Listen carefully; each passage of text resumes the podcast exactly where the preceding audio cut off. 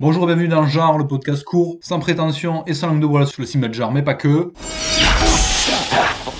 Ça va, y a pas de bobo Vous auriez pu vous blesser avec ce truc. Attendez, je vais vous aider. Pourquoi vous me demandez pas? Aujourd'hui, on inaugure un nouveau format. Oui, je sais ce que vous dites. Putain, le mec est chiant. Il s'éparpille dans 18 formats. Il ferait mieux de finir ses cycles à la con sur lesquels il nous fait mariner depuis 6 mois. Ouais, rassurez-vous, c'est prévu. Là, on lance vraiment un petit podcast court pour parler de films cultes. J'aurais pas forcément l'occasion d'aborder euh, un peu plus en détail, on va dire, par l'intermédiaire d'autres formats ou via le blog. Ça s'appellera l'envers du culte et ça sera en fait des petites anecdotes, hein. des petites infos sur les coulisses de certains films cultes. Ça va pour prétention d'être exhaustif ou des anecdotes hyper recherchées, mais c'est vrai que moi j'aime bien. Euh, je connais un petit peu le cinéma de genre et surtout le cinéma d'horreur, m'attarder sur ce genre d'anecdotes, je trouve ça un peu plus croustillant. Donc c'est ce que je vais vous proposer avec ce format-là. Aujourd'hui, on s'attarde sur le deuxième film de Toby Hooper, Massacre à la tronçonneuse, sorti en 74. C'est le deuxième film de Toby Hooper. C'est souvent oublié, mais il y a Eggshells qui est sorti en 69. On retrouvera d'ailleurs Kim Henkel au scénario. Bon, Massacre à la tronçonneuse, euh, ultra classique, que tout le monde connaît. Film qui a inauguré le survival, les prémices du slasher aussi, avec ce concept de Final Girl. Film emblématique et film ultra inspirant pour bon nombre de réalisateurs, qui a traumatisé des générations entières, y compris la mienne d'ailleurs. Film d'ailleurs beaucoup moins gore que ce que les jaquettes et euh,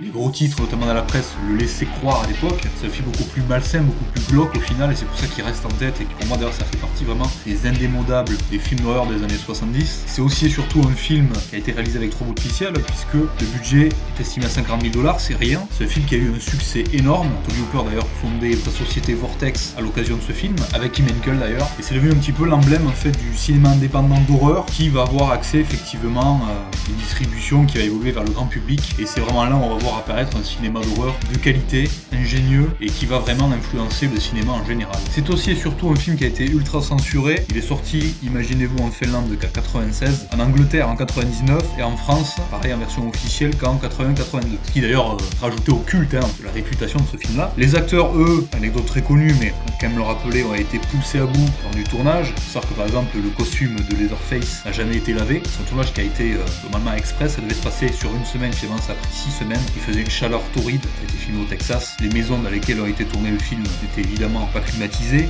Il y avait un seul WC sur le tournage. Les acteurs se sont blessés. Les restes d'animaux à l'essai du film sont réels. Vous imaginez un petit peu l'odeur qu'il pouvait y avoir sur le tournage. Tout ça se ressent extrêmement à l'image. C'est un film qui a été tourné par ordre chronologique, ce qui est assez rare quand même pour être signalé. Toby Hooper pour la bande son a décidé de frotter tout simplement une fourche sur des surfaces dures. Ça paraît complètement improbable, mais ça marche. Comme quoi, avec peu d'argent, on peut faire des choses magnifiques. Faut savoir que le distributeur euh, a escroqué euh, Toby et l'ensemble de l'équipe de tournage, puisqu'ils n'ont payé qu'une partie des recettes. Il y a eu un long procès en fait qui a opposé euh, Toby Hooper avec le distributeur en question. Et pour finir, évidemment, les inspirations sont multiples. On peut parler évidemment de Ed Gein. C'est un tueur en série qui a quand même inspiré Maniac, Psychose, Massacre à la tronçonneuse donc, et Le silence des agneaux, rien que ça. Le film s'inspire aussi de notre meurtrier qui s'appelle Elmer Wayne Ainley. Là aussi, on est directement dans des histoires totalement surréalistes, qui paraissent totalement effroyables. Toby Hooper s'est beaucoup inspiré des nouvelles de San Antonio. Pour ce qui est du propos du film, effectivement, ben, ce sont les années, on va dire, euh, où les jeunes réalisateurs se mettent à défier l'American Way of Life. Je rappelle, c'est l'époque du Watergate, la guerre du Vietnam, d'où d'ailleurs le euh,